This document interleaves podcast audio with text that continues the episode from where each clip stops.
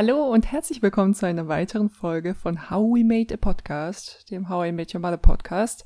Dieses Mal wieder leider ein bisschen verspätet, weil wir leider Menschen sind, die ein bisschen busier im Alltag ja, sind. Ja, also man muss jetzt schon dazu sagen, es war, glaube ich, ein bisschen mehr meine Schuld. Gerade leider ein bisschen viel zu tun, deswegen ähm, heute ein bisschen, bisschen später. Aber wir versuchen jetzt äh, irgendwie noch ein bisschen besser vorzuproduzieren, dass die nächsten Folgen auch wieder, wieder pünktlicher kommen.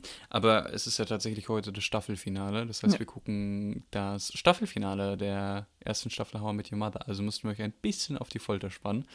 Äh, ein, by the way, ein Fun Fact muss ich noch reinwerfen, weil es mir eben aufgefallen ist. Ich habe es jetzt äh, vorm, im, im, Briefing vor unserer Aufnahme jetzt nicht gesagt, weil ich dir das jetzt sagen wollte. Unser Podcast ist schon über ein Jahr alt. Oh. Die erste Folge ist nämlich am 25. Mai online gegangen. Ah. Das heißt, äh, vor, naja, eine Woche, zwei Wochen ja. ist unser Podcast ein Jahr alt geworden. Und ich hätte nicht gedacht, dass wir das Ding einfach ein Jahr lang jetzt schon machen. Ja, echt so. Das ist vor allem richtig strange, weil ich nicht das Gefühl habe, dass ein Jahr vergangen ist. Durch das ganze Corona-Ding einfach. Deshalb. Corona was? Corona wie? ja. Krass. Aber es sieht, äh, glaube ich, ein bisschen besser aus am, am, am Corona-Himmel. Deswegen mhm. hoffen wir, dass auch das nächste Jahr How We Made a Podcast unter einem sehr guten Stern steht. Mhm. Und wie gesagt, heute Folge 21 und 22 der ersten Staffel. Das heißt, die beiden letzten Folgen der Staffel und somit das Staffelfinale. Ähm, ich weiß nicht, willst du vielleicht irgendwie noch. Wie, wie war für dich das Jahr Podcast aufnehmen? Oh Gott. Ähm, also ich meine, wir haben ja am Anfang relativ unregelmäßig aufgenommen und dann halt irgendwann mhm. mit den, also jeden Monat, das fand ich eigentlich echt cool. Und ich glaube, am Anfang war ich auch einfach extrem nervös. Also jetzt beispielsweise, wenn ich jetzt auch weiß, dass ich ähm, das ähm, die Folgen vorstellen muss, dann bin ich auch so ein bisschen, weil ich, ich bin nicht gut on the spot. Wenn man mir sagt, jetzt mach mal, dann bin ich so, mm, nee. Aber ähm, ich glaube tatsächlich, dass sowas auch ganz cool ist, weil dir das einfach irgendwann egal wird oder ja. du halt einfach sehr sicher bist in dem, was du tust. Aber sonst, ich finde es sehr cool und ich finde, das ist einfach irgendwie so ein schönes, regelmäßiges Hobby, so außerhalb vom Alltag. Ähm, ja, das stimmt. Das ja. stimmt. Ja, ich finde, es hat auch echt sehr viel Spaß gemacht. Also, ähm, für mich, ich muss mich tatsächlich auch ein bisschen dran. Also, ich bin tatsächlich irgendwie eigentlich ganz gut so on the spot. Also, ich, ich bin auch, mm. ich mache ja sonst irgendwie auch präsentiere öfter Sachen oder moderiere Sachen. Ja. Ähm, das ist jetzt für mich nicht so ein Problem. Für mich ist tatsächlich mehr das Ungewohnte, das ähm, vor so einem Bildschirm zu machen. Und äh, mhm. ich meine, normalerweise, gerade sehen wir uns tatsächlich über, über Kamera. Ähm, normalerweise ähm, sehen wir uns auch nicht. Und ich bin halt schon gewohnt, eigentlich eher vor Menschen irgendwie Sachen zu präsentieren. Ja. Ähm, ich meine, ich habe jetzt irgendwie einige Sachen auch online moderiert. Das war am Anfang auch ein bisschen gewöhnungsbedürftig. Ähm, das ging ein bisschen, aber auch da hat man ja oft irgendwie doch noch ein paar Kameras, ein paar Gesichter, die man über Zoom oder ähm, die, die Broadcasting-App eures Vertrauens irgendwie, die, die, die äh, Video-App eures Vertrauens irgendwie, ähm, sieht man ja ein paar Gesichter. Aber ja, jetzt, so langsam man gewöhnt sich dran, irgendwie einfach ja. äh, vor so einem Mikrofon zu sitzen und, und drauf loszuquatschen. Ja. Ich finde es vor allem auch schön, muss ich sagen, dass man auch so ein bisschen so Sachen festhält für später irgendwann. Weil ich glaube, erstens, wenn ich mal reinhöre, was wir, worüber wir geredet haben und was unsere Ansichten sind und auch, dass wir unsere Freunde und äh, mein Freund zum Beispiel ja auch schon festgehalten haben. Ich finde es einfach unglaublich interessant, so Dynamiken zu sehen, die mhm. man selber hat mit anderen Menschen. Also, ja. keine Ahnung. Ja, das war ja tatsächlich so ein bisschen, also wenn ihr diesen Podcast jetzt hört und euch und uns nicht kennt, ich, ich weiß gar nicht, wie viele Leute das sind, wir versuchen das immer so ein bisschen abzuschätzen, aber mhm. ähm, eigentlich war das ja ein bisschen, haben wir den ja für uns gemacht, das war ja mehr so ein, eigentlich war es ein Joke, aus dem das entstanden ist ja. und irgendwie fanden wir es dann doch ganz cool, aber eigentlich machen wir es ja mehr für uns. Ja. Ähm, aber umso cooler, dass tatsächlich ein paar Leute sich das anhören. Naja, aber vielleicht äh, sollten wir die Leute jetzt gar nicht länger auf die Folter spannen und mhm. in die beiden finalen Folgen gehen. Wir haben es tatsächlich so gemacht, dadurch, dass ähm, beide Folgen sehr nah aneinander sind und einen, so ein overarching Theme haben, dass wir gesagt haben, wir besprechen die beiden Folgen nicht getrennt wie sonst, sondern wir fassen beide zusammen und sprechen dann direkt über beide Folgen. Deswegen würde ich sagen, ähm, liebe Nora, möchtest du uns beide Folgen vorstellen? Ja, natürlich. Okay, also auf jeden Fall ähm, gab es, wie viele Storylines gab es denn? Es gab zwei so Hauptstorylines tatsächlich. Ähm, es beginnt alles mit Folge 21, die heißt Das Superdate. Ähm, und es beginnt mit Teds 28. Geburtstag. Sie sitzen dort und unterhalten sich. Und auf jeden Fall ähm, kommt dabei heraus, dass. Kommen wir erstmal zu, äh, zu Teds Storyline, hätte ich jetzt gesagt. Ähm, mhm. Und zwar in Folge 21 sieht man, dass er ein Match hat. Das war, glaube ich, in Folge 4 haben wir jetzt herausgefunden, haben wir im Podcast darüber geredet dass ähm, Ted sich ja bei einer Online-Dating-Plattform, nicht Online-Dating, aber damals war ja alles noch so schön ähm, zu äh, Büros, zu denen man gehen musste und sich dort angemeldet hat. Und auf jeden Fall ähm, sieht man dann, dass Ted ein Match hat. Und es scheint das perfekte Match zu sein mit einer Frau, mit der er sich auch tatsächlich dann treffen will. Aber ähm, es ändert sich alles ein bisschen und auf jeden Fall trifft er sie am Ende nicht. Und was sich dabei geändert hat, ist, dass ähm, Gott, die, die ganzen Storylines sind ja so ineinander ver, verwickelt, mhm. fällt mir gerade auf. Okay, auf jeden Fall, das ist so das Hauptding, was bei Ted passiert. Deswegen komme ich gleich dazu. Ähm, Man muss vielleicht dazu sagen, er trifft sie nicht, weil er wieder Gefühle für Robin hat. Of genau, course. ja, okay, das kann man ja schon sagen. Ähm, genau dann kann ich eigentlich zu Robin da weitergehen. Auf jeden Fall, sie. Oh, nee, das ist ja mega ineinander verwinkelt, fällt mir gerade auf. Okay, ähm, genau. Marshall arbeitet ja bei Barney, das haben wir, glaube ich, auch schon in der vorherigen Folge herausgefunden. Und ähm, es stellt sich heraus, dass Barney die ganze Zeit Pranks macht mit einem, ähm, nicht wirklich Kollegen, aber mit einem Mann aus einem Nachbargebäude. Und ähm, Genau, die pranken sich die ganze Zeit gegenseitig. Du guckst so skeptisch. Meinst du das sind Kollegen? Ich, ich guck, ich guck einfach gar nicht. Ach so. Alles gut. okay. Nee, aber äh, die fangen an, sich die ganze Zeit, oder sie pranken sich schon ewig und ähm, Marshall wird dann mit hineingezogen und ähm, ja, endet auf jeden Fall nicht gut, aber ähm, genau, Lilly wäre ja, ich glaube, man muss das, es sind keine, es sind keine funny Pranks, also Nein. es ist wirklich eine Art Krieg äh, ja. mit kontaminierten äh, Cafés und Mäusen und äh, nicht, nicht schön, nicht schön. Ja. Ähm, genau, Lily hat währenddessen, äh, also sie ruft Ted genau bei diesem Superdate an, bevor Ted eigentlich dieses Date hat und bittet ihn darum, dass er kommt, weil sie ein, ähm, eine Reifenpanne hat. Er taucht auf und sie teilt ihm mit, dass sie schon seit einem Monat Schlafprobleme hat und ähm, praktisch eigentlich an der Hochzeit zweifelt und darüber nachgedacht hat, dass Victoria ja nach Deutschland gegangen ist, um ihren Traum zu verwirklichen. Ähm, und sie überlegt dann, dass sie gerne bei einem ähm, Künstlerpraktikum, Künstlerfortbildung, äh, Künstlerkurs, dass sie an dem gerne teilnehmen will, ähm, der aber ganz weit weg ist in San Francisco. Und Ted versucht sie eigentlich davon abzuhalten. Lily geht aber trotzdem dorthin, weil sie davon überzeugt ist, dass sie einen Fehler begehen muss, weil sie erst weiß, dass es ein Fehler ist, wenn sie das macht und versucht. Ähm, Ted ist dort dann allein gestrandet, ruft dann Robin an, äh, damit sie ihn abholt. Und ähm, sie fährt ihn zu seinem Superdate. Sobald er aussteigt, merkt er aber, nee, ich glaube, ich will doch Robin haben und nicht dieses Superdate. Genau. Ähm, als Ted dann nach Hause kommt, scheint es so, als würde Lily diese, äh, diesen Scholarship, ähm, diesen Künstlerkurs sozusagen nicht haben wollen.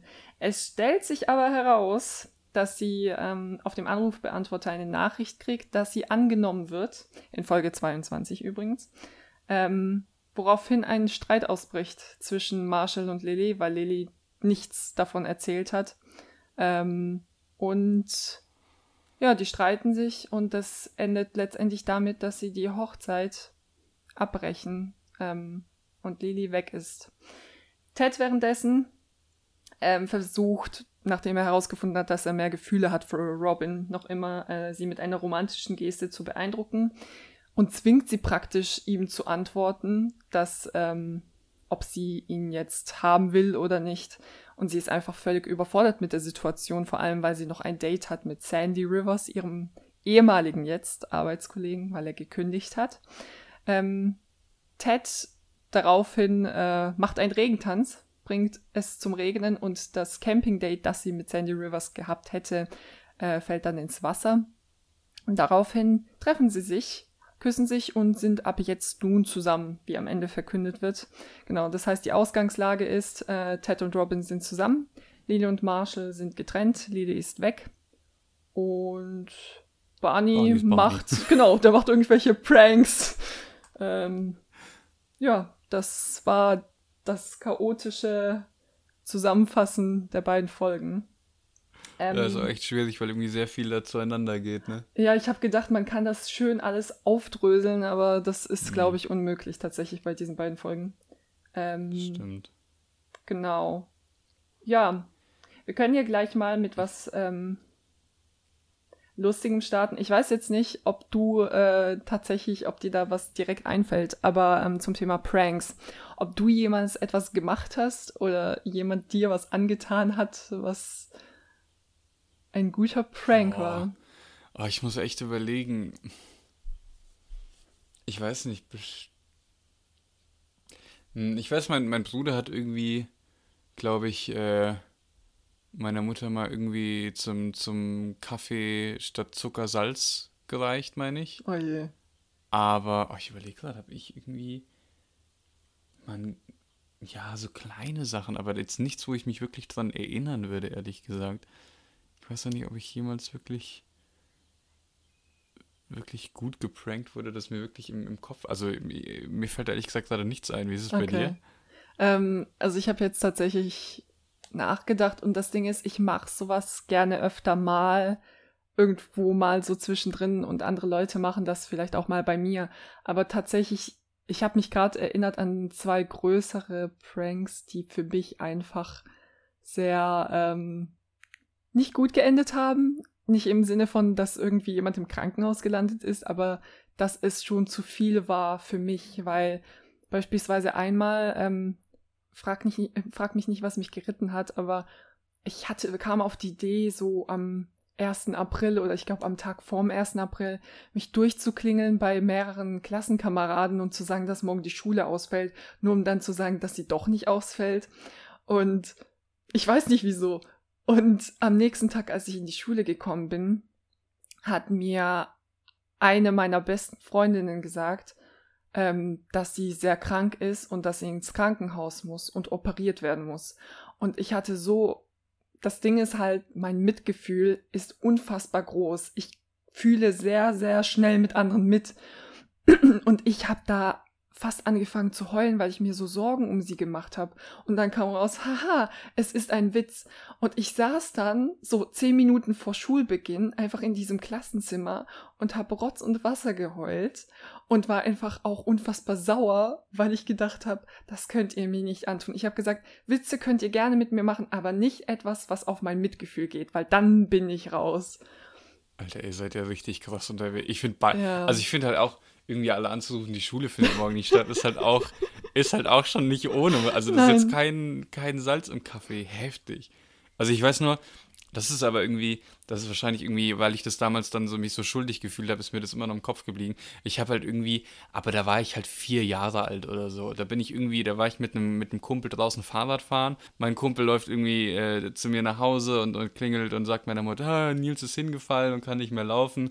Und meine Mutter ist natürlich direkt mit mit Erste-Hilfe-Paket angesprintet gekommen und ich so, ah, Spaß. Wow. Und sie war natürlich erstmal wahnsinnig pisst und ja. ich mir, ich meine, ich war, ich war vier oder so, ich war super jung ja. und äh, war mir das halt auch nicht so bewusst. Aber das mir, äh, da, da habe ich mich so schlecht gefühlt, das ist mir bis heute tatsächlich noch in Erinnerung. Ja. Aber ansonsten weiß ich echt nicht irgendeinen irgendein Prank, der irgendwie, ah, fällt mir keiner ein, der jetzt irgendwie auch richtig gut war, der mir im Kopf hängen geblieben ist, auch, aber auch keiner, der irgendwie total schief gelaufen ja. ist. Also ich, ich glaube, ich bin einfach nicht so der Prankster tatsächlich. Ja, ich glaube, das ist auch schlauer, weil irgendwie irgendwie ist halt echt immer nur so richtig dumm gewesen bei mir. Also auch ähm, zum Beispiel, ich war, habe ja ein FSJ gemacht und ähm, da haben zwei der Jungs also man konnte in unsere Zimmer rein, aber nur mit einem Schlüssel. Und ich weiß nicht genau, wie die an unseren Schlüssel gekommen sind. Entweder wir haben vergessen, die Tür zuzumachen oder sowas. Aber ich bin in unser Zimmer gekommen und unsere Sachen waren so ein bisschen hin und her geräumt und es sah so ein bisschen aus, als hätte jemand unsere Sachen durchsucht. Und ich war halt panisch, weil ich gedacht habe, jemand ist in unser Zimmer eingebrochen hier. Ähm, und ich bin dann runtergegangen und habe das meiner Mitbewohnerin gesagt und war so, ey, da ist jemand eingebrochen. Hat sich herausgestellt, dass das einfach diese zwei Typen waren. Und es war auch noch nicht so schlimm, aber ich fand das schon nicht mehr lustig, weil ich so war, ich habe mir Sorgen gemacht, ich hatte Angst und mhm. ich habe das so aus Spaß gemacht, aber naja. Krass. Nee, keine Ahnung. Ich meine, ich habe früher irgendwie ab und zu teilweise mein, mein Bruder oder meine Familie erschrocken, wenn man sich hinter die Tür gestellt mm. oder sowas, aber ja. ich meine, das ist jetzt kein, kein origineller Prank oder Nein. sowas. Ich glaube, äh, ja, aber ich fand, ich fand deinen schon, schon krass, muss ich sagen. Nicht, nicht schlecht. Also ihr seid ja schon heftiger unterwegs gewesen. Ja, ja, ich glaube, das Ding ist auch, wenn einer mal anfängt, dann rät hm. sich das so alles auf, weil der andere das dann nochmal toppen will und so wie, weiter. Wie in der Folge, ne? Das äh, schaukelt sich dann hoch, das gibt so einen richtigen ja. Krieg dann ja, irgendwann. Ja, tatsächlich. Ja. Nee. Naja, ich glaube, äh, wir haben irgendwie heute einiges an Themen. Ich weiß nicht, ob ja. wir schon zum nächsten weitergehen wollen. Ähm, wollen wir mit dem Großen einsteigen? Und zwar ist es so ein bisschen, glaube ich, das, das große Thema, was irgendwie ähm, in beiden Folgen so präsent ist. Und das sehen wir irgendwie an, an drei Charakteren. Und zwar dieses, was sollte man in welchem oder welche Erwartungen hat man sich gesetzt, was möchte man in welchem Alter erreicht haben? Ich meine, wir alle kennen ja so ein bisschen irgendwie dieses gewisse Timeline-Denken, in dem Alter hätte man das gerne erreicht, in dem Alter das und in dem Alter wäre man gerne da und meistens ist es ja, ja in der Realität dann doch irgendwie sehr anders, als man sich das dann vor, vor einigen Jahren oder wenn es mehr Jahre noch sind, natürlich ist die, ist die Realität noch noch anders da. An, anders da, sagt man das? Mehr anders? Noch, noch mehr anders. ich bin mittlerweile, ich war jetzt, war jetzt eine Zeit lang in, in, in der Hauptstadt des, des Hochdeutschen und ich bin mittlerweile oh. einfach nur so verunsichert, was ich sage. Ähm, ja, es ist ja natürlich noch sehr viel unterschiedlicher, als, mhm. äh, als man sich das vorgestellt hat. Ähm, und das ist ja ein bisschen, was wir an den an, an drei Charakteren sehen. Das sehen wir A an Ted, der irgendwie 28 wird in der, in der 21. Folge und sagt, naja, jetzt bin ich 28, noch zwei Jahre bis zur, bis zur nächsten großen Null und immer noch nicht verheiratet, äh, keine Freundin ähm, und irgendwie ja schon eigentlich, äh, Tete hat ja ein, ein, sehr stark durchgeplantes Bild von in welchem Alter er was erreichen möchte, gerade was, was Familie angeht, ja, aber ein Stück weit natürlich auch beruflich. Ähm, beruflich ist tatsächlich so ein bisschen das Stichwort für den, den, den zweiten Charakter, auf den das zutrifft. Das ist Marshall, der irgendwie momentan ja das äh, Praktikum in Barneys Firma macht und ähm, naja, eigentlich gar nicht so zufrieden damit ist, weil er eigentlich irgendwie ähm, beim NRDC für die Umwelt sich quasi einsetzen möchte als, als, ähm, als Anwalt. Und gleichzeitig aber irgendwie auch manche Stellen des Praktikums ganz cool. Also er, er struggelt so ein bisschen mit diesem, mit dieser Seite, die wir irgendwie bei ihm noch mehr sehen, zwischen Corporate, ähm, ja, an, äh, also zwischen Unternehmensarbeit als, als Anwalt oder eben ehrenamtlicher Arbeit für, für Umweltverbände beispielsweise. Und der dritte Charakter und glaube ich der, der ähm, in den beiden Folgen definitiv am meisten struggelt, ist der Lilly, die, die so ein bisschen ja, mit, mit Marshalls, mit der, mit der Hochzeit struggelt, mit ihrem Traum, dass sie Künstlerin werden wollte, den sie ja irgendwie so ein Stück weit auf Eis gelegt hat.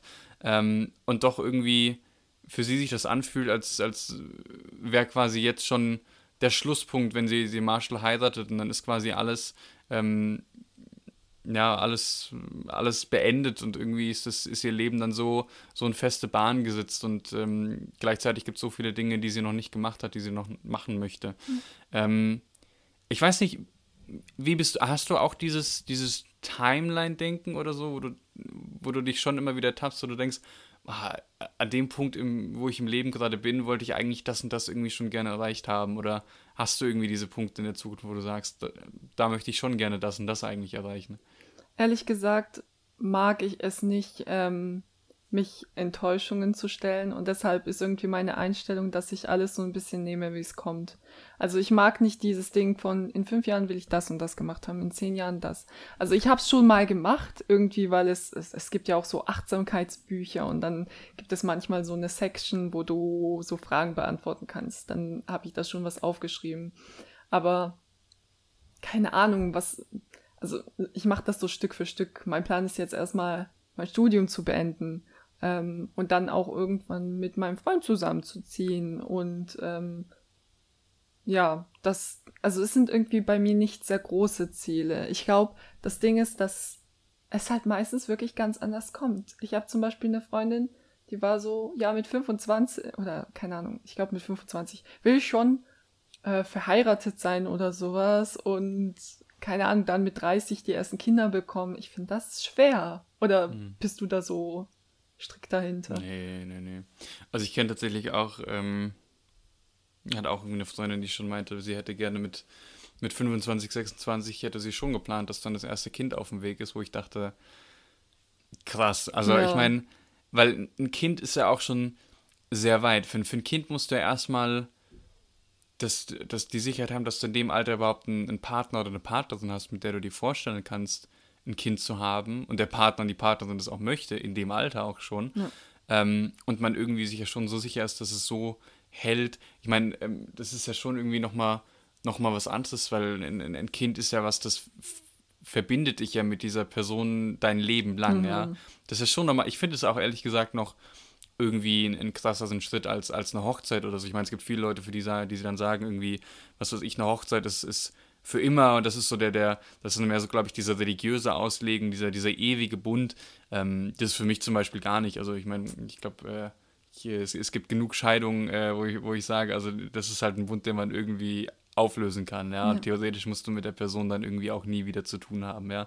Aber ein Kind, das schweißt dich ja, schweißt dich ja krass zusammen und dass du das dann schon so planst, finde ich schon, schon heftig. Also, ich meine, ich muss auch sagen, ähm, ich bin schon gewissermaßen ein Mensch, der plant, aber ich bei mir, ich habe halt vor allem den Plan für das, was ich quasi beruflich in Anführungsstrichen erreichen möchte. Also für die nächsten vier, fünf Jahre habe ich so, einen, so einen Plan und je näher das ist, desto detaillierter ist es natürlich. Die, die, so im Jahr drei, vier, fünf wird es natürlich dann ein bisschen grober so, aber ich weiß, ähm, okay, den und den Studiengang mache ich irgendwie, ähm, so und so möchte ich den gestalten vom Time Management, was weiß ich, dann möchte ich irgendwie vielleicht nochmals ausland, ich habe vielleicht auch eine grobe Idee, wohin. Ähm, dann, wenn es dann irgendwie darum geht, naja, wenn du anfängst zu arbeiten, in welchem Bereich, da habe ich auch eine grobe Idee, aber das ist was, das, das wird dann immer gröber so. Ja. Und ähm, äh, da werde ich auch immer, immer mehr sehen, weil ja viele Angebote sich irgendwie dann auch ergeben und das ist ja irgendwie ja, sehr volatil und sehr flexibel, wo man dann am Ende sich befindet. Aber das ist, glaube ich, noch das, wo ich irgendwie am, am detailliertesten plane und wo ich das Gefühl habe, es macht auch Sinn, was zu planen. Das heißt nicht, dass ich irgendwie sage, ich habe diesen Plan und ich muss das jetzt umsetzen. Wenn sich die Umstände ändern, muss ich ja die Entscheidung immer wieder neu treffen. Ja. Aber so ein Stück weit vorausdenken ist, glaube ich, beim beruflichen macht das schon Sinn. Ja. Beim privaten habe ich das tatsächlich gar nicht. Weil ich finde, also ich kann das ja nicht planen, ja. Natürlich ist für mich, ich weiß, ich möchte irgendwann verheiratet sein. Ich weiß eigentlich auch, dass ich Kinder haben möchte. Ein oder zwei, das reicht mir dann. Äh, wahrscheinlich zwei und das ist dann okay. Das ist, ich glaube schon, dass ich das möchte. Ich meine, das wird sich ja dann irgendwie auch noch zeigen, ob ich das irgendwie in, in fünf Jahren immer noch sage. Ja. Ähm, ich weiß auch, dass ich sie tendenziell eher später haben möchte. Ich meine, das ist ja ein gewisser Luxus. Ich weiß halt nicht, wie das irgendwie auch mit reinspielt, so diese Biological Clock irgendwie. Mhm. Ähm, wobei ich glaube, ja, Frauen mittlerweile, es gibt ja auch sehr es gibt ja irgendwie, viele Frauen werden ja auch in, in, einem älteren Alter irgendwie noch, noch schwanger. Das ist ja mittlerweile medizinisch eigentlich ganz gut, ganz gut möglich. Aber klar ist es als Mann irgendwie noch mal ein bisschen, ein bisschen entspannter. Ähm, aber für mich sind da absolut kein, kein Alter dran gebunden oder kein, kein Datum. In, in dem Jahr muss das jetzt so sein, weil das ist für mich so, so volatil und so, ja, so, so schwer abzusehen, dass ich da irgendwie nichts in dem Sinne habe, wo ich mich, mich dann irgendwie dran messen wollen würde. Ja. Auch wenn man es natürlich unterbewusst immer ein Stück weit macht, weil ich glaube, was wir alle haben, ist so ein bisschen dieser, dieser Effekt von außen, der dann kommt, wo wir dann irgendwie andere Leute sehen, an welchem Punkt im Leben sind die, wo du denkst so, oh, Ja. Sollte ich vielleicht da jetzt auch schon sein oder so, ja. ja. Das ist ja, glaube ich, dann nochmal was anderes, was irgendwie so ein bisschen da reinspielt. Ja, ich glaube, bei uns ist es tatsächlich echt ziemlich ruhig noch, was irgendwie so Sachen angeht. Ähm, ja, keine Ahnung. Also ich kriege es zum Beispiel bei meiner Mitbewohnerin mit, dass sie so sagt, also sie ist jetzt 26, ähm, glaube ich. Und äh, sie sagt halt auch so Sachen wie, ja, ich gehe jetzt meine Freundin besuchen, die hat ein Baby. Und ich denke mir so, Heilige. Also ich glaube, darüber haben wir ja auch in der ersten Folge geredet gehabt, wo wir so waren, oh je, wenn das anfängt, dass die Ersten bei uns sagen, ich heirate, ich krieg ein Kind, dann fängt das an, auf einmal so nah zu sein. Und jetzt ist das noch so, ja, ja ich wünsche es mir, mal schauen. Und, äh, ich weiß nicht. So interessant. Ja, das stimmt.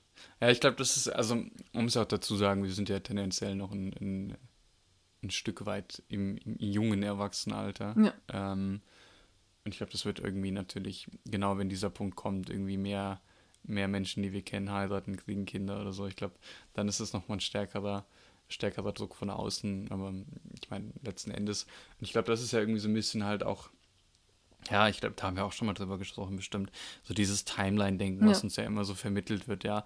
Ähm, eigentlich, idealerweise sollte es total normal sein, dass du auch irgendwie mit 43 sagst, ganz ehrlich, ich hatte eine coole Karriere, aber ich habe Bock, irgendwie jetzt mal was anderes zu machen. Ja. So. Und dann machst du es halt irgendwie. Also eigentlich, ich meine, du hast ja nur so dieses, dieses eine Leben.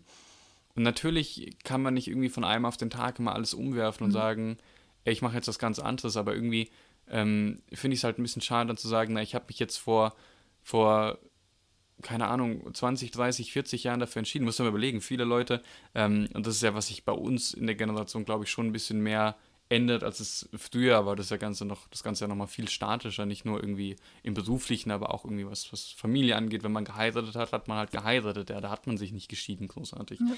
Aber auch jetzt musst du überlegen, du triffst eine Entscheidung, in was für einen Beruf du gehen möchtest, meist mit 18, 19, 20 so. Also kommst irgendwie äh, aus der Schule, machst dann irgendwie eine Ausbildung oder fängst an zu studieren. Ich meine, Ausbildung fängst du ja noch früher an.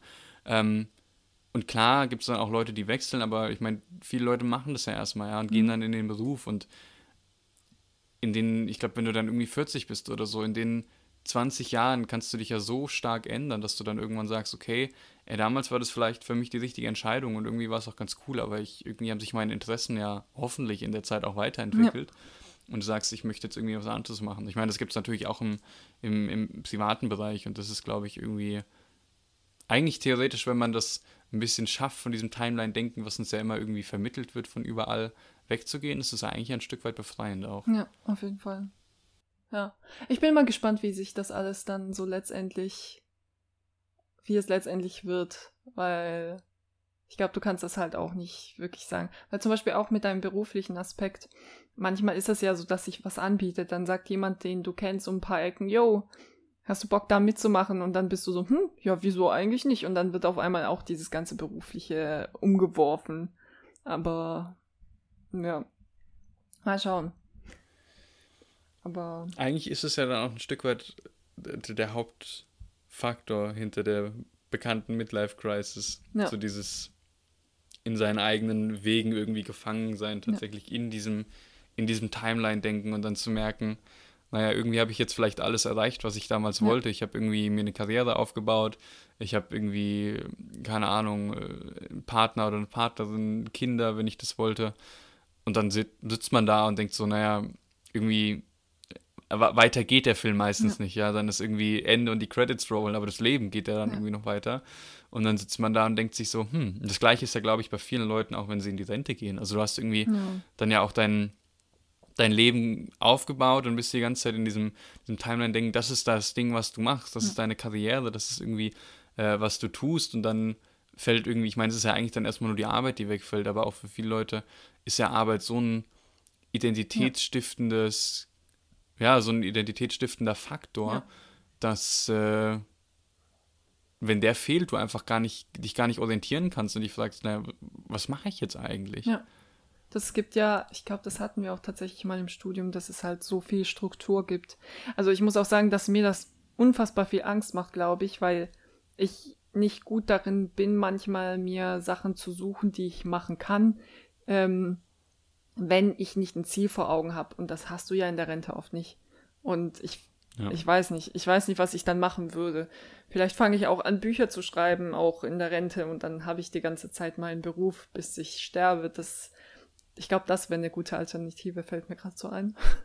Aber äh, ja. ansonsten. Ich glaube, das ist für mich tatsächlich so das, das Hauptziel irgendwie in, in der Rente. Also, was heißt in der Rente? Aber für mich ist eigentlich so das Ziel, ich möchte eigentlich schon irgendwie, solange es geht, mein Leben lang arbeiten.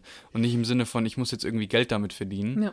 Ähm, aber für mich, so wie es momentan aussieht, und das ist halt für mich das Hauptziel in meinem Leben, ich möchte halt irgendwie Arbeit machen, die mir Spaß macht. Ja. Und eigentlich auch jetzt, was ich immer so mache, ist was, was mir sehr viel Spaß macht. Und dann ist es halt, ah, es ist nicht so viel Arbeit, aber es erfüllt dich halt irgendwie und gibt dir so ein bisschen so ein, so ein Sense of Purpose irgendwie. Ja. Und das ist halt irgendwie was, was ich halt auch, wenn ich in, in Sende gehe, eigentlich nicht, nicht beenden möchte. Und ich glaube, das ist tatsächlich auch so der, der Punkt, ähm, der dich irgendwie geistig auch im Alter dann auf Tisch mhm. halten kann.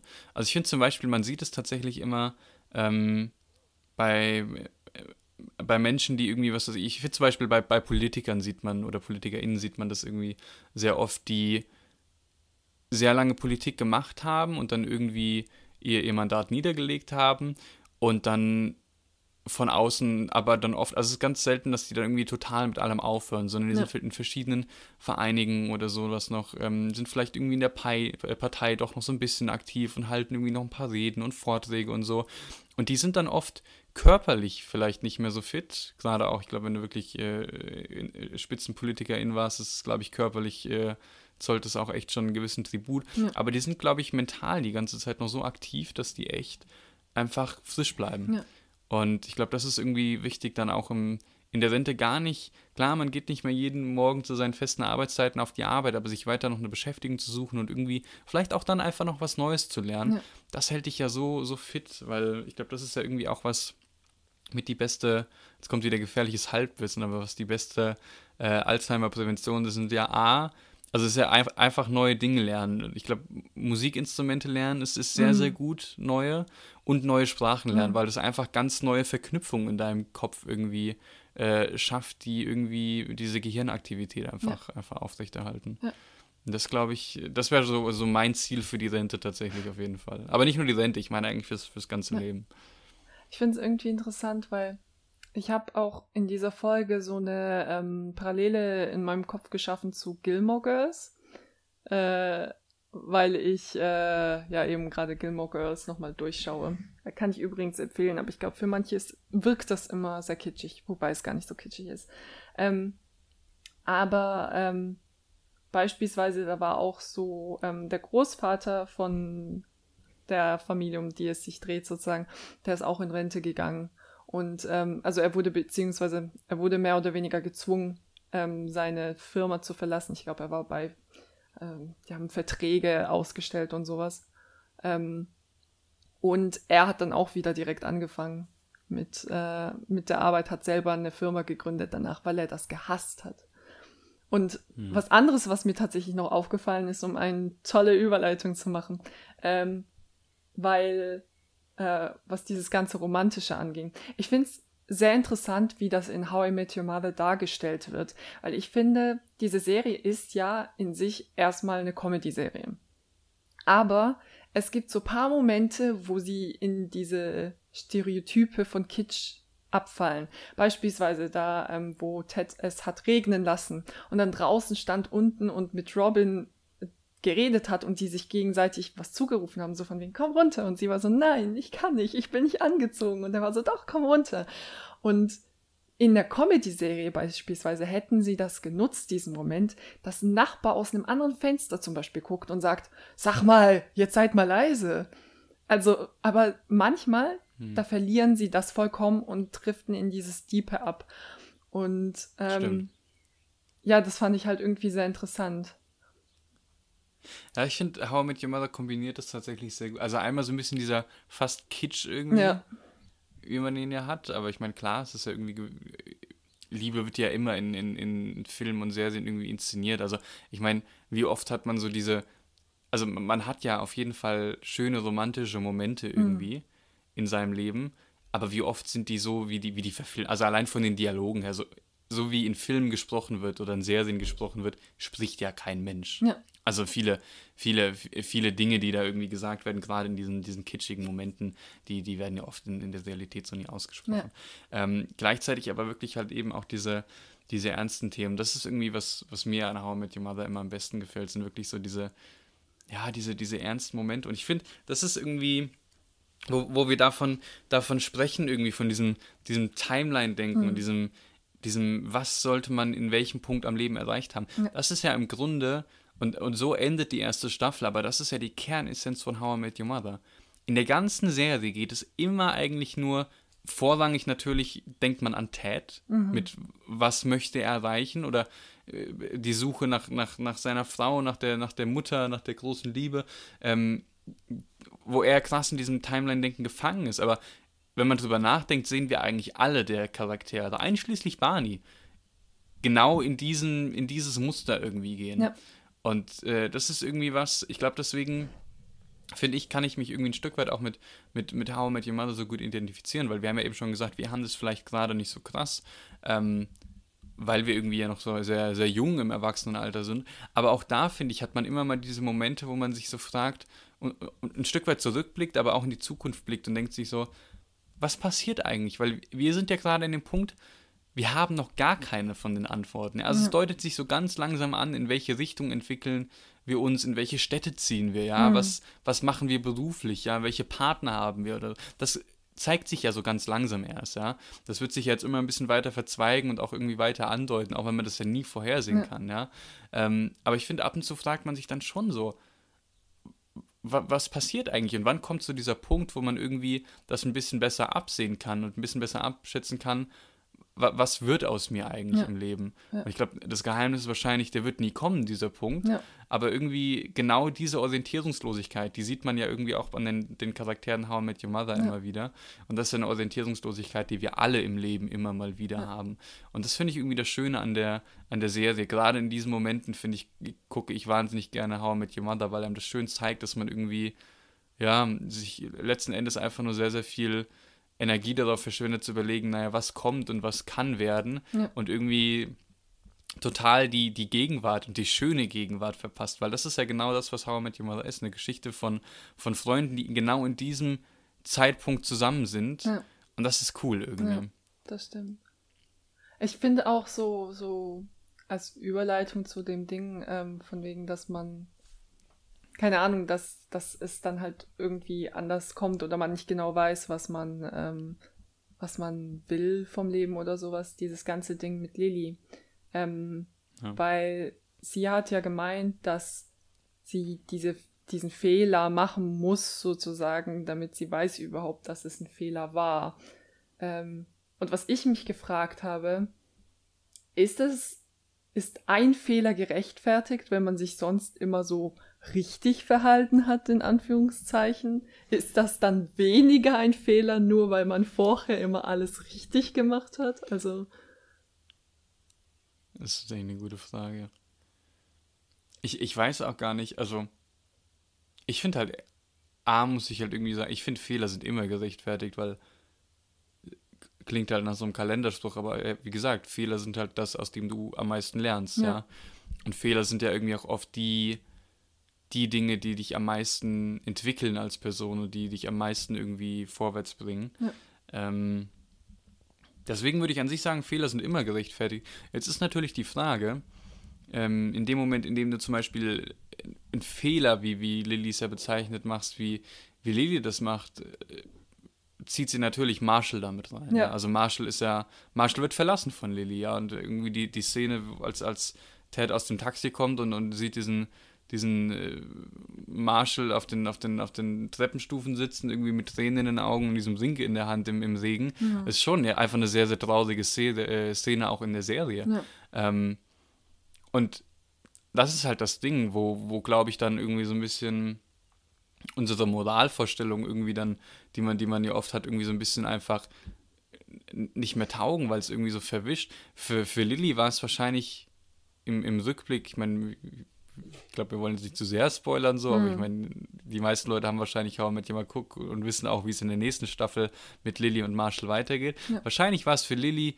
genau richtig, irgendwie diesen Schritt zu gehen und vielleicht hat sie das irgendwo ein Stück weit gebraucht, ja. ja. Ähm, und ich meine, wir, wir, kommen ja dann auch später noch dazu, irgendwie, ich glaube, das ist was, was wir wahrscheinlich in den nächsten Folgen der, der nächsten Staffel dann besprechen werden, ist Lilly die Böse, ja. Mhm. Ähm, und ich glaube, böse ist das falsche Wort, weil für Lilly war es der richtige Schritt und für sie war es wichtig, diese Erfahrung zu machen. Aber natürlich hat sie Marshall mit dadurch verletzt und ja.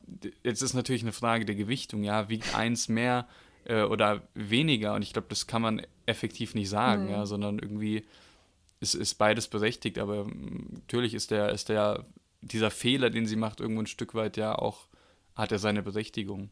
Ja, weiß nicht, wie du das ähm, siehst. Ich finde es ich find's schwer, ehrlich gesagt, weil, ähm, also erstens dieses Ding von wegen, ist ein Fehler gerechtfertigt, nur weil man ganz wenige Fehler vorher gemacht hat. Also ich kenne das tatsächlich auch ein bisschen von mir, dass ich so denke, ähm, keine Ahnung, ich versuche zum Beispiel sehr, sehr viel Emotionen zu regulieren bei mir und halt nicht Sachen rauszulassen. Also zum Beispiel Wut oder sowas lasse ich eigentlich an anderen Menschen gar nicht aus. Ähm, es sei denn, ich habe das Gefühl, das bringt was oder sowas oder man triggert mich ganz, ganz übel. Aber da bin ich halt auch manchmal so. Also ganz ehrlich, jetzt will ich das aber auch mal rauslassen, weil ich habe jetzt davor die ganze Zeit das geschluckt, jetzt reicht's mir auch. Ähm, aber beispielsweise jetzt bezogen auf Lily und Marshall, mh, mm, ich find's ehrlich gesagt irgendwie, ach, ich find's so schwer, weil äh, auch von Marshalls Seite, weil Lily hat ihm ja gesagt, ich ich brauche das gerade. Ich habe das Gefühl irgendwie ich brauche gerade einfach die Unterstützung von dir in dem, was ich mir gerade wünsche und was ich merke, was ich noch austesten will. Und sie hat ja nicht gesagt, ähm, ich brauche deine Unterstützung in dem Sinne, dass ich jetzt mich von dir trennen will und dass ich das Ganze nicht will, was wir aufgebaut haben. Das hat sie ja nie gesagt. Aber er hat ihr diese Unterstützung verwehrt, die sie haben wollte und deshalb haben sie sich getrennt.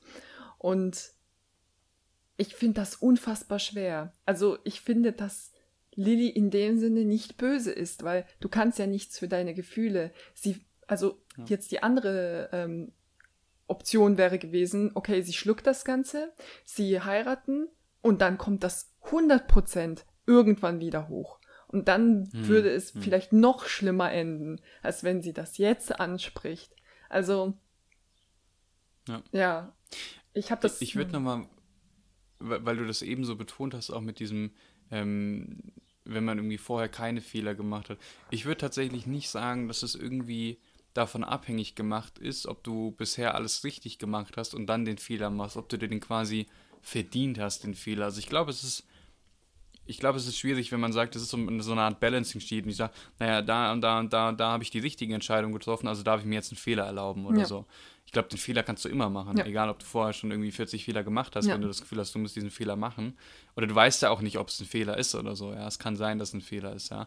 Ähm, aber dann macht das. Natürlich heißt es irgendwie, dass man ja auch ein Stück weit ein Bewusstsein dafür haben muss, ähm, welchen, welche Effekte hat es irgendwie auf andere Menschen. Ja, ja. ich meine, Lilly muss sich natürlich bewusst sein, wenn sie das so, so anspricht, irgendwie, dass das Marshall irgendwie verletzen kann. Gleichzeitig finde ich das absolut richtig, was du sagst, dass Marshall ja irgendwie jetzt auch nicht war. Also ich meine, ja, klar kann ich verstehen, dass ihn das total verunsichert, irgendwie, wenn sie sich so eine Art Scholarship aus dem Nichts, von der er ja auch nichts wusste. Ich meine, er hat ja dann über den, den AB darüber erfahren, ähm, dann irgendwie auf, auf ihre Hochzeitstermin gelegt ist. Natürlich ist es auch schwierig, aber ja, ich, ich glaube, es ist halt einfach tatsächlich in solchen Momenten irgendwie versuchen so oft irgendwie auch Charaktere und auch im, im echten Leben ja Menschen irgendwie in, in Gut und Böse einzuteilen mhm. und, und er ist richtig und sie ist falsch oder ja. sie ist richtig und er ist falsch oder so. Und in der Realität kommt es halt einfach nie hin, weil mhm. es sind halt manchmal gerade je, je enger du mit Menschen ja bist, desto mehr clashen irgendwie auch äh, die, die Gegebenheiten und was für den einen gut ist, ist für die andere vielleicht schlecht und umgekehrt irgendwie. Ja. Und man muss halt einfach gucken, wie findet man dann, dann da einen Kompromiss. Und aber auch in solchen Momenten ist es irgendwie natürlich, dass man sich immer irgendwie ein Stück weit auch einfach verletzt. Ja, aber ja. es ist nur wichtig, dass man irgendwie natürlich auch versucht, ein Bewusstsein für die andere Person zu schaffen und das irgendwie, ja, ähm, sich damit einzufinden. Aber ein Stück weit gehört es, glaube ich, einfach ein, ein, Stück weit dazu. Was ich irgendwie, ähm, ich weiß nicht, ob du noch was ergänzen möchtest ja, zu dem Thema. Ich, ich finde es unglaublich gruselig, muss ich sagen, weil mh, mm, so beziehungstechnisch, ähm, dass es vielleicht einfach Also das Ding ist ja, du kannst nichts dafür, was du fühlst. Also ja. ist meine Meinung so. Ähm, es ja. ist für mich besser, man spricht Sachen an und man sagt, wie man sich fühlt, so dumm es auch klingt, solange man das sagt. Wo bei mir bloß die Grenze ist, ist, wenn man einfach nach diesen Gefühlen handelt und das auf eine sehr äh, ja. irrationale Art und Weise, dass du halt einfach so bist, nö, mache ich jetzt, weil ich bin jetzt wütend oder sowas. Dann ist bei mir vorbei. Ja. Ja. Und ich finde es halt gruselig, dass es, glaube ich, manche Punkte gibt, wo das einfach nicht funktioniert, dass du deine Gefühle rauslassen kannst und die andere Person damit umgehen kann und dass du letztendlich Schluss machen musst. Also beispielsweise, es gab ja auch schon so Fälle von äh, Freundinnen von mir, wo eine Person gesagt hat, yo, also ich bin einfach so, ich bin in dem Bereich so und so und es war auch wirklich etwas, was man nicht ändern konnte. Also nicht sowas wie, hm. äh, ja, ich raste halt schnell aus, also sowas kann man ja ändern, aber es war halt sowas ja, Essentielles ja. von der Person und dann hat halt ihr damaliger Freund gesagt, yo, aber ich kann damit nicht umgehen. Und dann war sie so, gut, dann war's das wohl. Also ich finde sowas gruselig, weil du unterhältst dich mit deinem Partner ganz normal und auf einmal realisierst du, ey, das ist so eine Barriere, die ist so wichtig und wir können die nicht überschreiten. Ist vorbei. Also, ja. ich weiß nicht. Stimmt. Ich finde auch, dass, also da stimme ich dir auf jeden Fall auch zu. Ich finde, Gefühle sind halt erstmal grundsätzlich immer valide, weil ja. du kannst sie nicht abändern. Ja. Das heißt nicht, dass sie sinnvoll sind oder ja. dass sie berechtigt sind unbedingt, aber also wenn du ein Gefühl hast, hast du ein Gefühl, ja. Wenn ich eifersüchtig bin, dann möchte ich das vielleicht nicht. Das macht vielleicht auch gar keinen Sinn, aber ich fühle es halt. Und wenn ich der Person sage, irgendwie, also was dann der Fehler wäre, und das genau ja, was du meinst, aus dem Impuls zu handeln, so, ich bin eifersüchtig und ich sage jetzt irgendwie meiner Partnerin, ey, was du da machst, ist voll scheiße mhm. so. Ähm, treff dich nicht mit dem Typen oder wie auch immer ja. so. Das ist halt einfach nicht gerechtfertigt. Ja, aber zu sagen, ey, ich weiß, das ist eigentlich total nicht vielleicht in der Realität basiert oder so, aber ich fühle mich irgendwie eifersüchtig oder so, das ist voll valide, ja. ja? Und ich finde, da kann dir auch niemand was vorwerfen. Natürlich kannst du sagen, mhm, okay, also ich meine, da würde ja auch der Partner eher reagieren und sagen, ey, tut mir voll leid, ich, du weißt, das hat irgendwie gar keine Grundlage in der Realität, aber ja. irgendwie tut einem das natürlich auch leid, wenn die Person das fühlt. Aber das sind ja Sachen, an denen kann man dann irgendwie auch arbeiten. Ich finde, je, es ist, jede zwischenmenschliche Beziehung ist immer besser, wenn man solche Sachen ansprechen ja. kann und irgendwie einfach die Gefühle der anderen Person besser versteht. Ja? ja. Dadurch verändern sich diese Gefühle auch oft so. Ähm, was ich irgendwie eben lustig fand, ähm, als du gesprochen hast von diesem, ähm, ja, ich bin so irgendwie, äh, also Dinge, die man ändern kann, Dinge, die man nicht ändern kann. Es gibt ja gewisse Gefühle, die kann man nicht ändern. Ja. Ähm, und es gibt gewisse Dinge, das sind oft nämlich nicht die Gefühle, das sind nämlich oft nämlich Menschen, die einfach aus diesem Gefühl raus handeln, die dann ja. sagen, ja, ich bin halt so, ja, weißt du? Ja, da musste ich direkt dran denken, an, an Love Island, immer wenn ich das äh, mit äh, Paula, die war ja auch schon als Gast bei uns im, im, Podcast, wir haben immer Love Island, sie hat sich mal wahnsinnig aufgeregt, wenn dann irgendwie Leute gesagt haben, ja, ich bin halt so, ja, ich bin einfach schwierig oder so. Ja, das kannst du halt ändern, ja. Also du kannst deine Gefühle vielleicht nicht ändern, aber du kannst damit, kannst ändern, wie du damit umgehst, ja. Und das ist oft, glaube ich, so eine, so eine Ausrede. Das, äh, musste ich gerade irgendwie direkt dran denken. Ja. Ja, ich finde es einfach interessant, ich weiß nicht. Ja, was ich tatsächlich, ähm, um bei diesen Fehlern nochmal zu bleiben, woran ich ein bisschen denken musste, ähm, weil Lilly sagt ja, sie hat immer die richtige Entscheidung getroffen. Sie hat irgendwie, was ihre Karriere angeht, die richtigen Entscheidungen getroffen. Mhm. Ähm, sie hat irgendwie was, was Marshall an, angeht, direkt irgendwie den richtigen gefunden. Und das hat immer perfekt alles funktioniert. Und irgendwie hat sie das Gefühl, sie hat alles in ihrem Leben richtig gemacht. Ja. Und irgendwie hat man ja fast das Gefühl, sie hat fast ein Verlangen danach, diesen Fehler zu machen, damit sie irgendwie auch einen ja. Fehler gemacht hat. Und ich habe mich irgendwie gefragt, ähm, muss, muss man, also muss man Fehler machen in dem Sinne, dass wenn man das Gefühl hat, man macht keine Fehler, dass man daraus, dass man aus diesem Fakt unglücklich wird? Oh, ich glaube, ich, ich weiß nicht. Ich würde, ich würde es vielleicht anders formulieren, nicht als Fehler, sondern dass du gewisse Erfahrungen machen musst, die halt jetzt nicht in dieses stereotype Bild reinpassen. Also beispielsweise, ja, Lillys e äh, Weg war so geebnet mit Hochzeit und dann Kindern vielleicht. Ähm, und das passt ja nicht rein, wenn du dann auf einmal sagst, ich will für ein paar Monate jetzt erstmal woanders hin und da irgendwie was Künstlerisches machen. Also ich kann verstehen, dass du deswegen unglücklich wirst, aber das direkt so Also ich würde es nicht als Fehler bezeichnen, ich würde es einfach als Erfahrung bezeichnen. Hm. Also. Ja.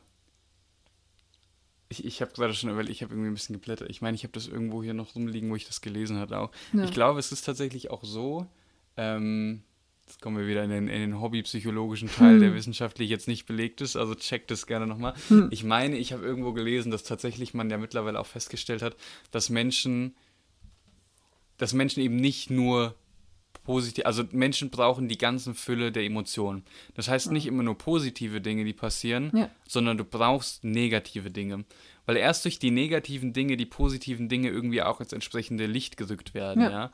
Ähm, weil wir uns ja so schnell an Dinge gewöhnen. Wenn irgendwie was gut ist, überleg mal, wie, wie gut es uns eigentlich, wie viele kleine Dinge wir haben, deren wir uns gar nicht bewusst sind, ja. Dinge, wo wir damals sagten, oh, das brauche ich unbedingt. Am Anfang ähm, ist das dann eingetreten und wir waren super glücklich und Ja. wie schnell ver vergisst man das wieder so, Ja. ja.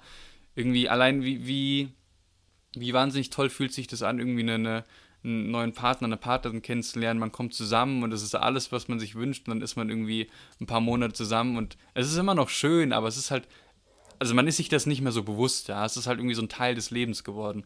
Ähm, und ich glaube, so ist das ein bisschen mit den, mit den Fehlern. Wenn du, wenn alles in deinem Leben immer problemlos funktioniert, Mhm. dann glaube ich, ist es auf Dauer nicht gut, weil du dich irgendwie wirklich dann nach diesem Kontrast sehnst, ja, weil irgendwie, glaube ich, wir einfach so, so stark irgendwie emotional so funktionieren. Also es ist ja, glaube ich, das ist jetzt wahrscheinlich auch so eine Theorie, aber wenn du jetzt überlegst, ähm, wie, so diese, diese klassische heile Familie, in der Ja. alles immer super ist und alle, die Kindheit war immer toll und dann gehst du ins Leben und alles funktioniert reibungslos oder so, ohne die kleinsten Hiccups, Mhm. ja. Und ich meine, es muss jetzt nicht, es heißt jetzt nicht, dass 30 Leute in der Familie sterben oder so ein riesen Schicksalsschlag, aber irgendwas, was du für dich Ja. einfach definierst als, okay, das ist jetzt irgendwie emotional, geht das für mich gerade in eine andere Ja. Richtung oder so. Ich glaube, wenn du das nicht hast, ist es tatsächlich belastender, also wirklich belastender.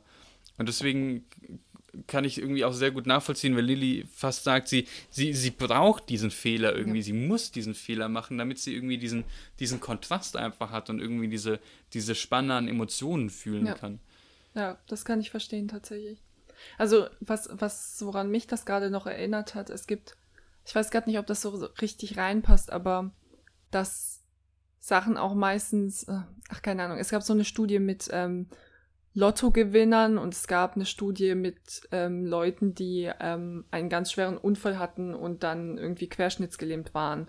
Und die haben dann geschaut, wie glücklich die Menschen sind äh, nach einer Zeit, nach einiger Zeit und sowohl Lottogewinner als auch Querschnittsgelähmte waren eigentlich auf einem Level. Also nach äh, Ja. deshalb es ist eigentlich du gewöhnst dich an alles, so wie du sagst und es also ich ich ja, ich kann es sehr sehr gut nachvollziehen. Ich habe auch irgendwie mal was gehört von wegen, dass ähm, Menschen, die Depressionen haben oder sonst irgendwie so depressive Verstimmungen oder sowas, dass sie auch Schwierigkeiten haben, da rauszukommen, weil das ein Gefühl ist, was sie kennen. Und ich kann mir vorstellen, dass, dass es halt so ein Schutz ist, wenn du so schlecht drauf bist und wenn dann was Gutes passiert, wenn du mal einen Tag hast, wo du gut drauf bist, dann ist das so wundervoll und du kannst es nicht anders beschreiben, als dass es so der beste Tag seit langem ist. Und ich glaube, wenn es dir halt immer so ganz neutral geht, dann bist du so, irgendwas stimmt hier nicht. Also, Ja, stimmt. ja, ich, ja. Ich meine, Lilly, das, was man über sie ja weiß, auch, ich weiß gar nicht, ob das jetzt schon alles so vorkam, aber sie hatte ja auch ähm, einen Freund schon gehabt und sie hatte da ja auch schon dieses Gefühl von, oh nein, der will mit mir jetzt was Langfristiges. Also ich glaube tatsächlich, es ist einfach so ein Ding bei Lilly, dass sie so ein bisschen Panik kriegt, wenn sie das Gefühl hat, sie ist eingeengt in irgendwas. Also vielleicht geht es Mhm. auch gar nicht so darum, gerade diese Erfahrung zu sammeln, sondern sie kriegt einfach so richtig Panik und sucht sich dann so Ausreden im Außen, was sie machen kann dagegen. Also, Ich glaube, bei Lilly ist einfach krass FOMO. Also sie hat Ja. einfach super viel Angst, Dinge zu verpassen irgendwie. ja, Äh, Wir hatten ja, glaube ich, das in der, in der letzten Podcast-Folge gesprochen, äh, in der einen Folge, als sie sprach, irgendwie, was weiß ich, ihr, ihr Trip nach Paris, ihr, ihr, ihr First Lesbian Experience ja. oder so, ja. Das sind alles diese Dinge, die sie irgendwie vorgestellt hat, die sie, die sie machen wollte. Und dann kam irgendwie, hat sie Marshall kennengelernt. Das hat das alles so in gesettelte Bahnen gelenkt, ja. ähm, dass sie Angst hatte, da irgendwie was zu verpassen. Und ich meine, irgendwie dieses, dieses FOMO, ich, ich kenne es bei mir tatsächlich auch, ja. nicht nur im Sinne von irgendwie, man, man, keine Ahnung, jetzt treffen sich ein paar Leute und ich bin nicht dabei, sondern im, im Sinne von irgendwie, ich, ich glaube, das ist ja auch ein bisschen was, ähm, Jetzt, jetzt gehen wir ins, ins, äh, ins äh, Soziologische wieder ein bisschen rein. Aber das ist ja so ein bisschen, wie sich unsere Gesellschaft, glaube ich, auch verändert hat. Ja? Ähm, wir hatten ja gerade nach dem, nach, dem, nach dem Zweiten Weltkrieg, hat es ja diese sehr materialistische Gesellschaft. Mhm. Ja?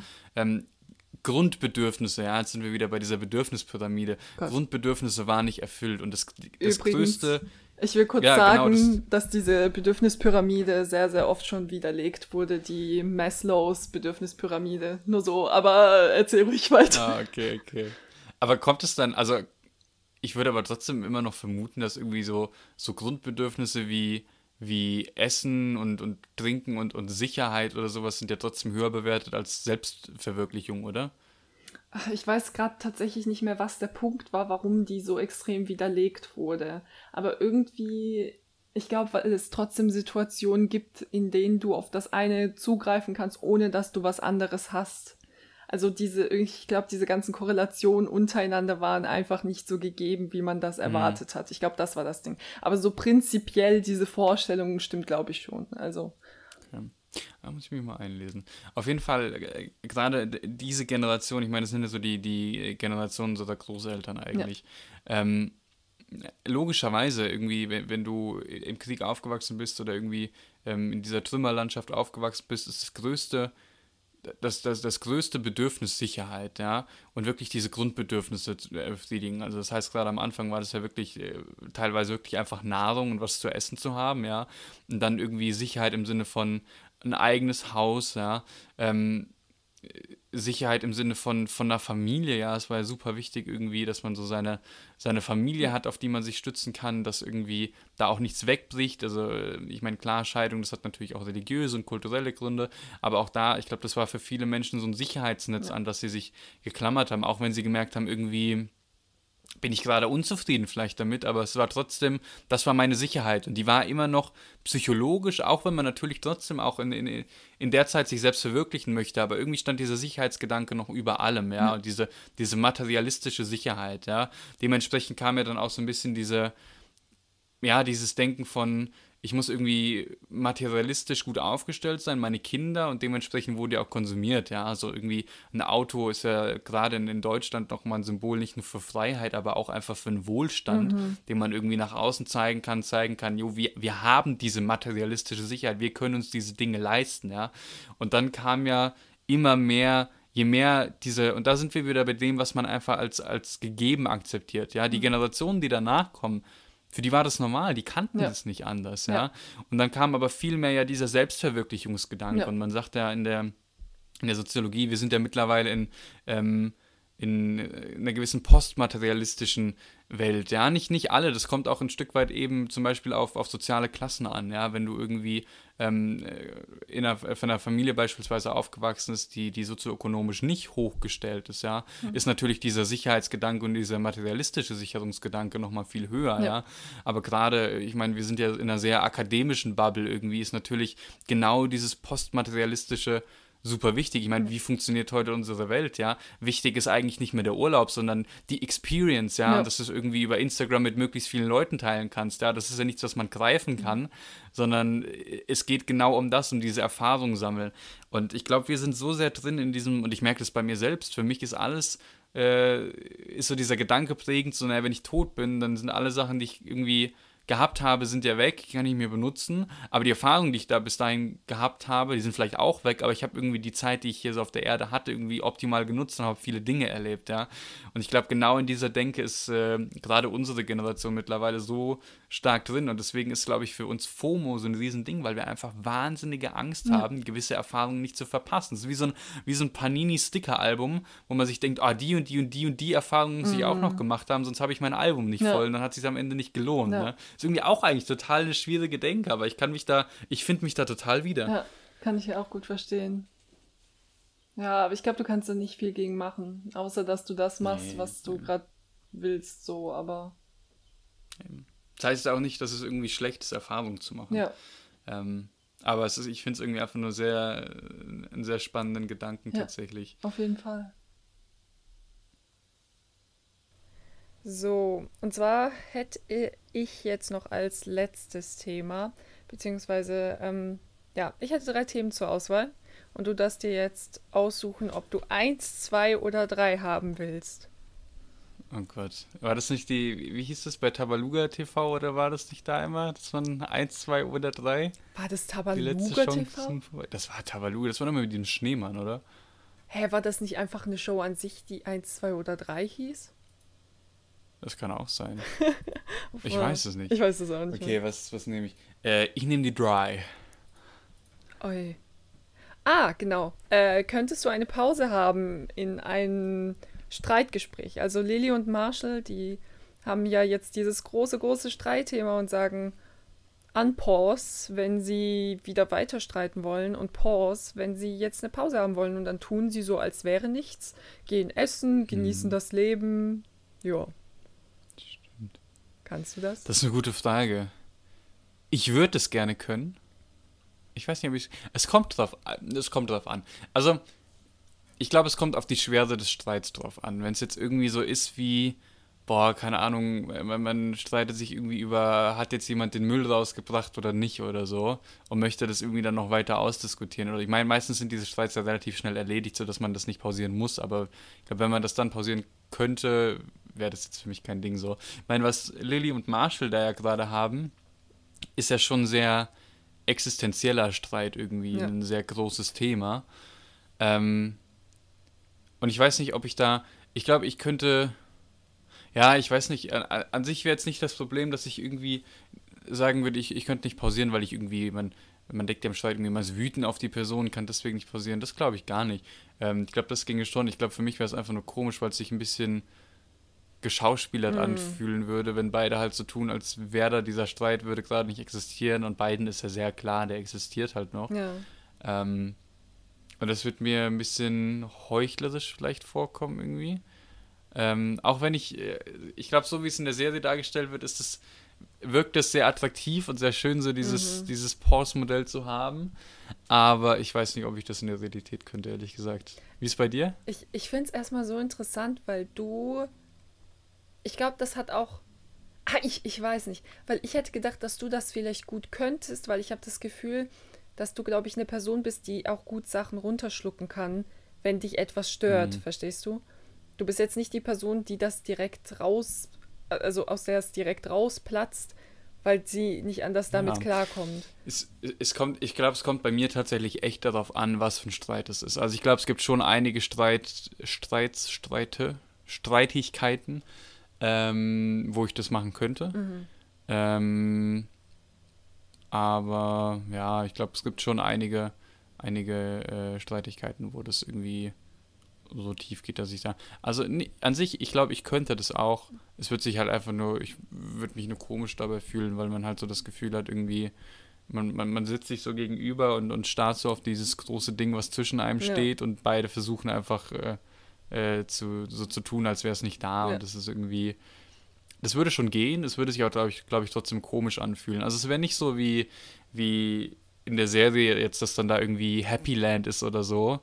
Ähm, ja, aber ich glaube, ich könnte es schon, aber wie gesagt, es kommt sehr auf die Streitigkeit drauf an. Und die Frage ist, ähm, würde sich lohnen, weil es sich äh, vielleicht dann doch nicht so, so toll anfühlen würde, wie das jetzt in der Serie dann suggeriert wird, sondern man halt irgendwie den, den Streit quasi gerade pausiert, ja. aber es nicht irgendwie ist, dass beide dann direkt ins Happy Land gehen oder so ja. und dann irgendwie alles super ist. Ja, ich finde es ich find's richtig schwer, muss ich sagen, weil, also von so wie ich mich kenne, ähm, wenn, wenn ich negative Gefühle habe, dann muss ich sie rauslassen. Also vor allem, ja, das klingt gerade richtig schlimm. Nein, also wenn ich irgendwie genervt bin, dann muss ich mit der Person darüber reden, dass ich genervt bin.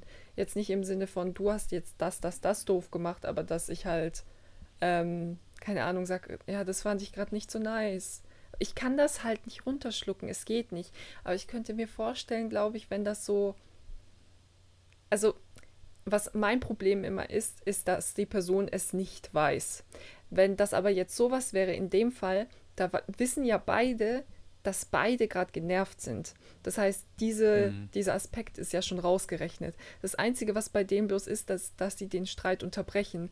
Und ich glaube, vielleicht würde das sogar bei mir funktionieren. Also vielleicht wird es bei mir dann auch so enden wie bei den beiden, dass sie auf einmal einfach, also während sie essen, in Tränen ausbrechen. Ich glaube, das wird mir auch locker dann vielleicht mal passieren. Aber ich glaube, vielleicht würde so ein Konzept besser klappen. Ich weiß nicht. Aber beispielsweise, die haben ja auch am Ende, wo es dann wirklich darum ging, ähm, willst du die Hochzeit oder willst du sie nicht? Und Lilly dann geschrien hat, Pause, Pause. Und Marshall so war, äh, nein, also das, das geht jetzt nicht. Dann, dann merkt ja. man ja auch, dass bei so sehr hitzigen Sachen das halt einfach nicht geht. Ja, Aber das stimmt, das stimmt.